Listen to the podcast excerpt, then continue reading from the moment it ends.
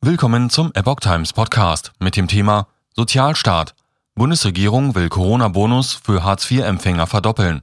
Ein Artikel von Epoch Times vom 27. April 2022.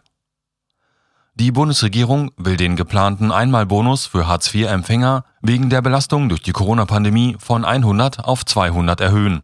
Das geht aus einem Gesetzesentwurf der Ampelkoalition hervor, über den das Portal Business Insider berichtet. Der Bonus soll demnach im Juli 2022 ausgezahlt werden. Die Regelung soll noch am Mittwoch vom Kabinett beschlossen werden.